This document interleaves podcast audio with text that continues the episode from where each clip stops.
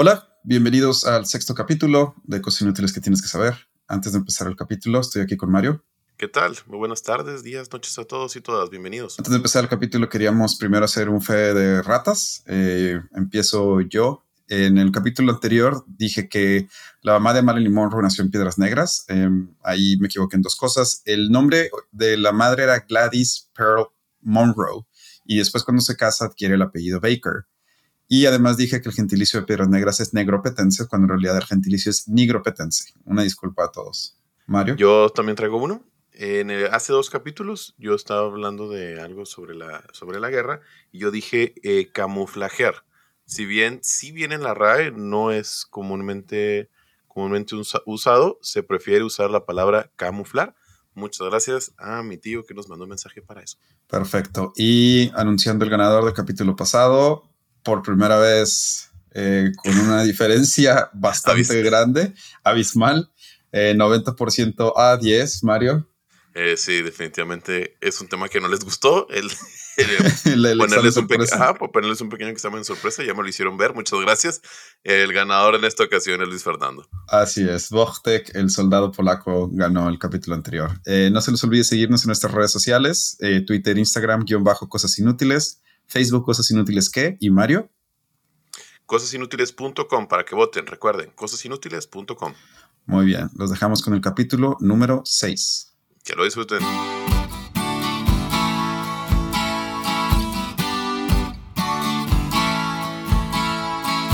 Cosas inútiles que tienes que saber.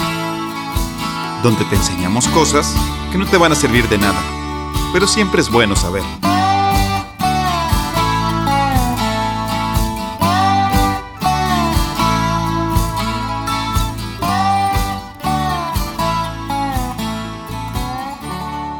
Bueno, como cada capítulo, la dinámica es la siguiente. Yo platicaré un tema que Mario no tiene ni idea, él hará lo mismo y serán ustedes quienes elijan cuál es el tema que más interesó y definitivamente lo platicarán en alguna reunión familiar diciendo, lo aprendí en un podcast que estoy escuchando. ok, yo el día de hoy traje la moneda. Puntos extras se dicen cuál podcast es. Además, durante el programa estaremos dando algunos datos curiosos en nuestra sección de Quick Random Facts para que puedan desconectarse del interesantísimo tema que voy a platicar yo y para que se despierten después de que Mario Alberto los haya dejado dormidos.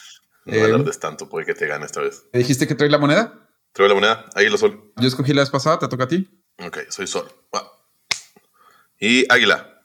¿Eso significa que empiezo yo o que empiezas tú? ¿Tú ganaste, tú decías? Ah, muy bien. Vamos a hacer que seas tú, porque yo empecé el pasado. Pero vamos a empezar con los Quick Random Facts y como tú vas primero, me sacrifico y yo doy mi primer Quick Random Fact.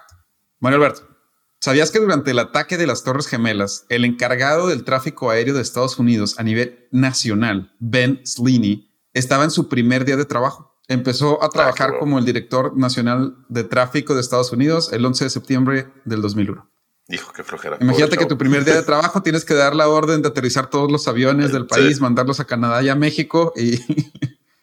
¿En serio? Así es. Así es. Qué difícil, qué difícil decisión. Ben Slaney. Pero velo de esta manera, ya, no le va, ya, ya, nada lo va a sorprender. Sí, no, ok, te traigo el mío. ¿Sabes qué, qué tienen en común eh, Islandia, Australia, Nueva Zelanda y Mongolia? ¿Que no vivimos ahí? No, que hay más ah. ovejas que personas. Ahí te va mi capítulo del día de hoy. Los accidentes no tan trágicos. Imagino que entenderás la gran función que ha tenido la ciencia para dotarnos a nosotros los mortales de millones y millones de inventos, descubrimientos y un sinfín de nuevas maneras de sobrellevar la vida cotidiana. Desde la cama donde dormimos hasta el control de navegación para que el hombre llegara a la luna, todo se lo debemos a las mentes curiosas de nuestros antepasados. Bueno, si bien muchos de estos inventos han sido descubiertos por el trabajo arduo de millones de científicos, existen muchos de ellos que no han sido muy del todo el objetivo por el cual los científicos estaban trabajando. Más bien podríamos decir que fue un golpe de suerte. El día de hoy, Wisi, te traigo los 10 inventos por accidentes que más han llamado mi atención. Muy bien, buena lista. Sí, tu atención, o sea, tu atención. Ah, sí, no la, atención de la, de la, humanidad, sino la atención de Mario Alberto Mata. ¿Sabías tú que los cerillos fueron inventados por accidente? No. El químico John Walker, de nacionalidad sueca, estaba trabajando en 1781 en su laboratorio, donde regularmente utilizaba palitos de madera. cuando se percató que uno de ellos tenía una goma pegada en la punta. Al tratar de removerla, es decir, raspándola, en el suelo, esta se incendió, lo cual hizo que pasara el fuego al palito de madera. De esta forma, Walker pensó que sería bastante útil poder crear de una forma muy simple fuego. La goma que tenía, para los que nos escuchen y que sí sepan de química, no como nosotros, era clorato de potasio y sulfuro de antimonio. Ah, Poco después comercializó sus palitos de madera incendiarios con el nombre de luces de fricción. Un compañero, un compañero le insistió que patentara su invento, pero él se negó, ya que no lo veía como un invento tal. Pésimo error, ya que después de varias modificaciones en el invento, el húngaro Steven Romer se volvió rico con la venta de los peculiares cerillos por toda Europa. Wow. Ahí te va. Segundo, el teflón. ¿Sabes qué es el ah. teflón, verdad? Sí, claro, sí, sí, sí. Ah, Me acuerdo mucho cuando, cuando nos mudamos al depa ese en Chihuahua, que compramos unos sartenes y yo me pregunté por qué no se pegaba, o sea, qué material tenía el sartén para que no se pegaran las cosas y descubrí el teflón. Y además descubrí que lo usan en la NASA. Sí, para, eh, eh, para el exterior, ¿no? sí, sí, sí, para que no se peguen lo, ajá, los materiales, o sea, para, para eso, para aislar materiales. Para aislar materiales. Bueno, el químico estadounidense Roy J. Plunkett, quien trabajaba para la empresa DuPont, estaba en el proyecto de crear un sustituto al gas refrigerante utilizado por los refrigeradores, el cual no era muy saludable, que digamos. Mm. En uno de sus intentos fallidos, se dio cuenta que el gas con el que estaba trabajando se había evaporado y dejado una sustancia blanca en la superficie del recipiente. Esta sustancia terminó siendo antiadherente, resistente a altas temperaturas, pues podía ser usado de menos 37 grados a 260 grados centígrados, y lo más importante, no era radioactiva spoiler alert, no era radioactivo, pero era súper, súper, súper cancerígena. bueno. Tan así que el pueblo cerca de Ohio, donde se encontraba la planta donde fabrican esta sustancia, demandaron a la empresa de manera colectiva, concluyendo que la sustancia para la fabricación de teflón causaba cáncer de riñón, cáncer de testículos, colitis ulcerosa, enfermedades de la tiroides, colesterol alto e hipertensión inducida por el embarazo. Eh, para los que les interese esta historia, hay una película que se llama Aguas Oscuras, es el actor que le hace de Hulk, creo que se que Rufalo, Rufo. ¿No te acuerdas? Ah, Mark Ruffalo. Ese. Sí, Mark Ruffalo, ¿no? Está buenísimo en la película. Eh, obviamente, pues está basado en una historia, una historia real. Y se la recomiendo mucho, ¿eh? Al que, al que guste seguirle con este tema, está súper interesante. Wow. Nada más, así, pero, bajita la Pero miles de personas, bueno, después de la red, eh, quítenle de 15 segundos si no han visto la película estaban como en sentimientos encontrados los del pueblo porque pues la empresa daba trabajo a muchos del pueblo. Trabajo. Entonces era como que no mm. queremos decir nada, pero ya era además de todos tenían un familiar que tenía cáncer, era demasiado evidente que algo andaba mal. Entonces esto, esto chido. Bueno, pero continuamos con nuestros inventos por accidente. En la Feria Mundial de San Luis se estaban vendiendo helados, el cual ya había existido de hace tiempo. Ah, eh, fue en 1904, creo que está, ¿Te acuerdas que antes había expos mundiales? Creo que fue en 1904, si mal no recuerdo. Bueno, en esta feria se estaban vendiendo helados, el cual no era nuevo. Sin embargo, el heladero, por la alta demanda, se quedó sin, sin vasos. Enseguida del heladero estaba un puesto de waffles, al cual no le estaba yendo tan bien que digamos. Este, para ayudar a su compañero que se había quedado sin vasos, agarró un waffle y lo enredó en forma de cono para que le pusieran la nieve. Y así es como nacieron los conos para la nieve. Esta es la única historia que en realidad no encontré la fuente, fuente, fuente oficial, así que puede que no sea cierto. Entonces, pero se me hizo bien interesante la historia. Porque el conito, si te fijas, sí tiene como que formita de waffle. Sí, sí tiene forma de waffle. Ah, si ves la corteza, sí parece un waffle. Entonces dije, ay, qué chido. Sí, sí, sí. sí. Ahí te va el otro. Notas adhesivas, o mejor conocidos como los famosos post-its. El doctor Spencer Sirvel en 1968, quien trabajaba en la empresa 3M, que fabrica artículos de empaque, estaba buscando un adhesivo nuevo de extrema adhesión y literalmente encontró lo contrario. Una sustancia que no pegaba con gran fuerza, es decir, baja adhesión, pero con alta calidad adhesiva. Suena como mi día a día.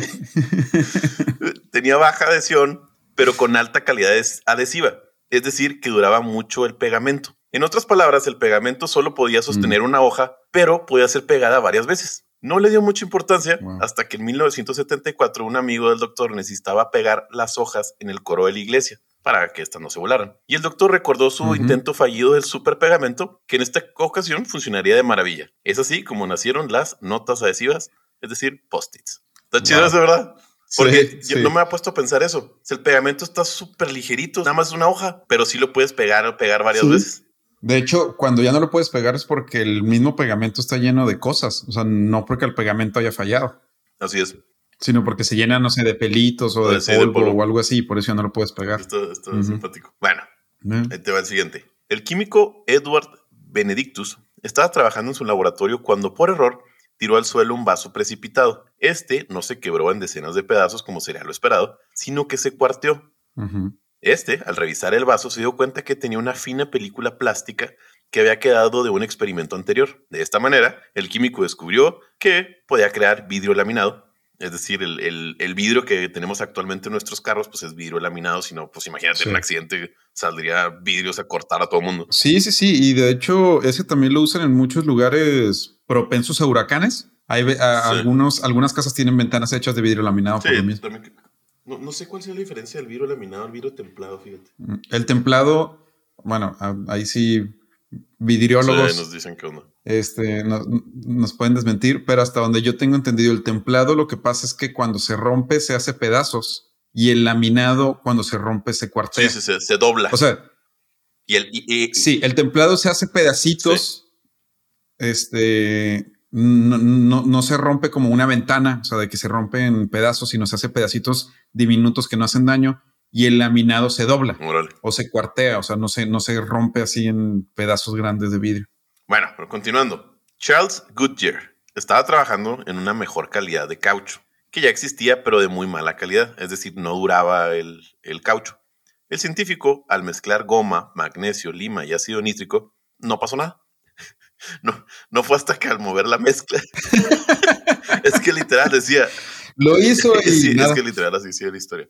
Que mezcló estas cuatro cosas y pues no pasó nada. El, detalle fue que cuando tuvo la mezcla, la puso en un recipiente donde había azufre y estaba caliente. Y ahí es cuando, al mezclarse lo que acabo de decir con el azufre y calentándolo, pues nace el, el caucho vulcanizado. Ah. Una vez con su invento, se endeudó con el banco para poder comercializarlo eh, la empresa fracasó, de hecho quebró, y tuvo que vender los derechos a, Frank Saberling, quien fundó Goodyear Tire and Rubber en el año de 1898. O sea, básicamente este vato, sí, este vato de Goodyear, Charles Goodyear, descubrió el caucho vulcanizado y se fundó la empresa de Goodyear, pero no es de Goodyear. O sea, él, ah, no. tiene nada que ver, solamente pues, el, el vato que la compró dijo, no, pues le voy a poner el apellido, también está, está gacho, pobre, pobre Charles. Supongo que por eso en el sur le llamarán Vulca a las desponchadoras. Órale. Así es cierto, sí, sí le llaman. Ya saben de dónde son.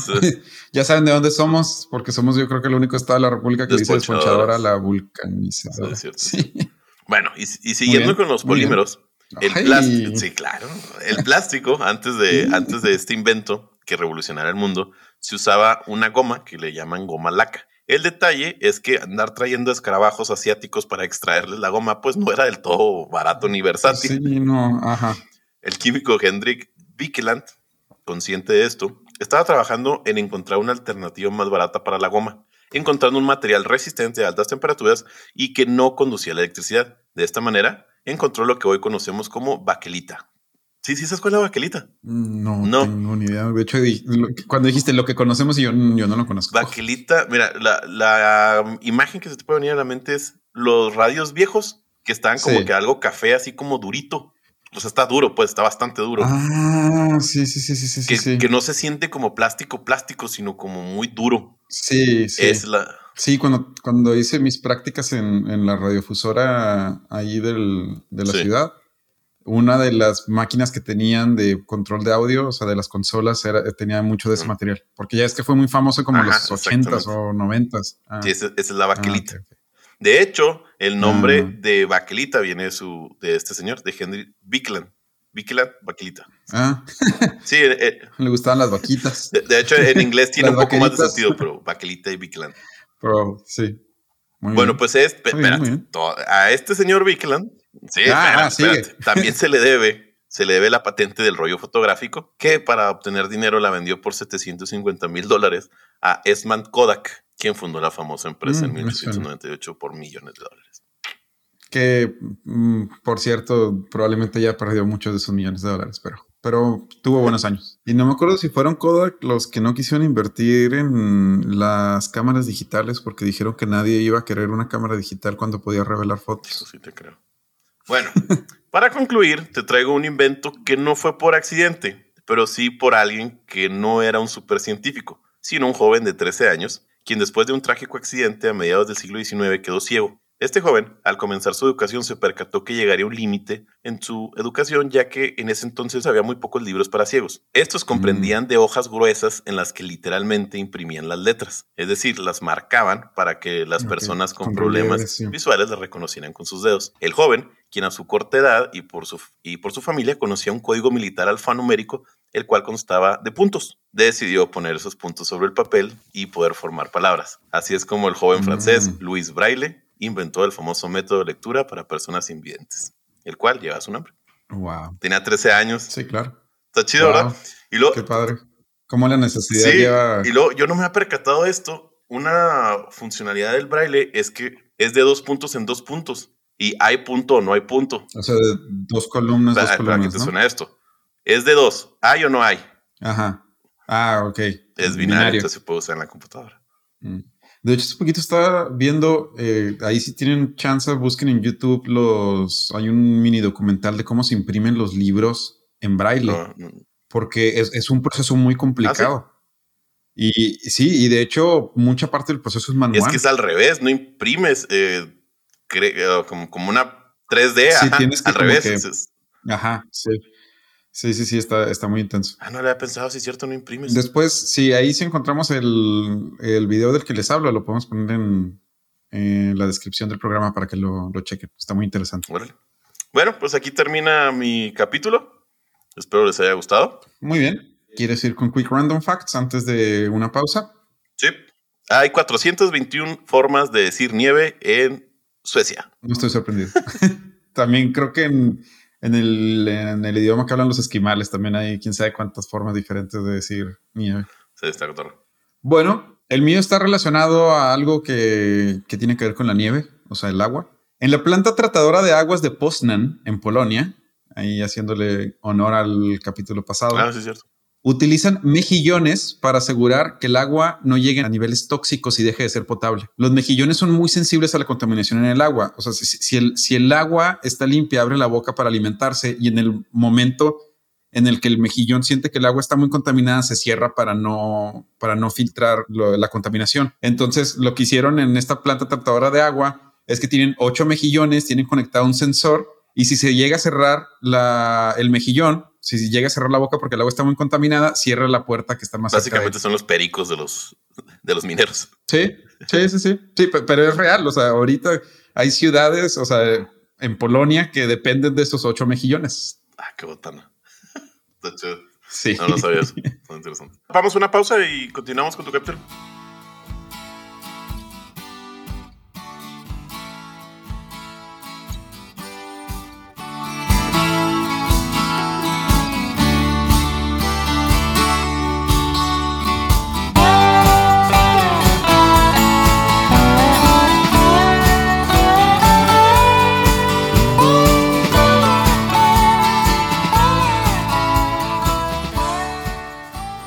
Bien, muy bien. Yo no te traigo un top 10, pero igual es algo que a mí me, me pareció muy interesante. Vamos a remontarnos a la Francia postmedieval, Estrasburgo, para ser más exactos. Claro que en ese momento no era parte de Francia, sino de Alsacia, que era en ese entonces parte del Sacro Imperio Romano, con una cultura transitoria entre la francesa y la Alemania Baja, pero que hoy conforma parte del territorio francés en la frontera con Alemania y Suiza. Eh, Está como 1500, 1500, 1500, el año 1500 por ahí. sí, estamos ah, exactamente. El año es 1518. Julio. Oye, está haciendo de la bronca, ¿no? La de la Primera Guerra Mundial. Sí, de hecho, por eso es parte de Francia, supongo. Uh, ya, de hecho, el nombre Estrasburgo no suena muy francés. El año es 1518, en ese entonces no era parte de Francia, era de Alsacia, que era parte del Sacro Imperio Romano, que después pasó a ser eh, Alemania.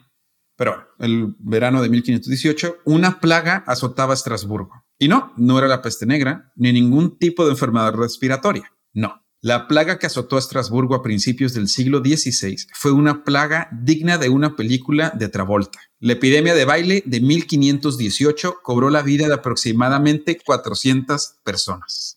Ah, epidemia de baile. Así es. En julio de 1518, una mujer de Estrasburgo, Frau Trofea, es decir, la señora Trofea, comenzó a bailar fervientemente en las calles de la ciudad. La gente que caminaba miraba extrañada a la señora que bailaba, pero poco a poco más y más gente empezó a acompañar a la mujer en su vigoroso baile. Primero unos cuantos, después de una semana en la que ni la señora Trofea ni sus compañeros habían dejado de bailar, eran ya 32 personas, y según escritos de la época, el número ascendió a los 400 después de un mes, en el que ninguno de los bailarines paraba, no dejaban de bailar y se desconoce la cifra real de cuánta gente fue afectada por esta plaga.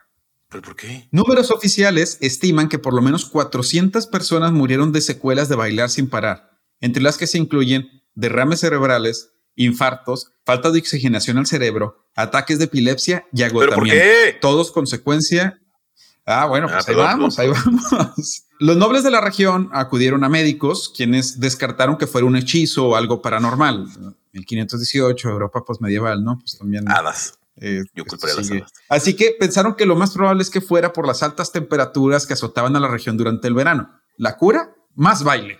La aristocracia estraburguesa, gentilicio aprobado por la RAE, decidió ayudar a la gente a que disfrutara más de su baile, pensando que así se iban a curar. Construyó escenarios, contrató músicos que tocaran música para la multitud y hasta abrió otros dos mercados callejeros para que la gente no tuviera que ir bailando a sus casas y pudiera comprar comida y bebida para no desfallecer. Como te puedes imaginar, esto no estaba ni cerca de la cura real, así que el número de muertos seguía creciendo. Muchos de ellos tuvieron que ser llevados a hospitales y capillas para tratar de buscar una cura sin ningún éxito. Un par de meses después, la epidemia acabó como llegó, cobrando la vida de más de 400 estraburgueses, según los datos del Sacro Imperio Romano de la época. Por siglos, esta plaga ha llamado la atención de médicos y estudiosos, pero por la época es difícil encontrar datos de lo que sucedió y no podemos más que especular de qué pudo haber sido. Ahora sí, la primera teoría. Yo, yo, yo quiero decir una, yo quiero decir una. a ver, Tiene que ser algo de algo interno, como que comezón o algo así. Una de las teorías más populares hoy en día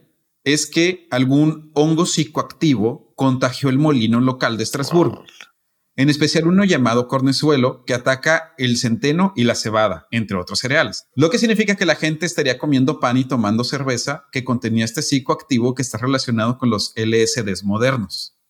Pero, en tu defensa, el historiador británico John Waller desacredita esta teoría diciendo que es imposible que el hongo hubiera hecho que la gente bailara por días enteros. Además que sería casi imposible que todas las personas de la ciudad reaccionaran de la misma manera ante la intoxicación. Waller propone que la epidemia es el resultado del gran estrés que azotaba a la población de Estrasburgo. Los años previos a 1518 habían sido muy duros para la población de la región, creando hambrunas en toda Alsacia, trayendo pequeñas epidemias de diferentes enfermedades en la región. Esto y el verano caluroso de 1518 influyeron en algo conocido como una enfermedad psicodélica de masas, MPI por sus siglas en inglés, que, que incluye, eh, puede ser comezón, puede ser este, ataques de ansiedad, puede ser, pero todo es masivo, ¿sí? O sea, es, es algo que consiste en una propagación de signos y síntomas psicológicos que afectan a un grupo de personas. Waller comenta que los síntomas del MPI pueden incluir movimientos involuntarios incontrolables por días,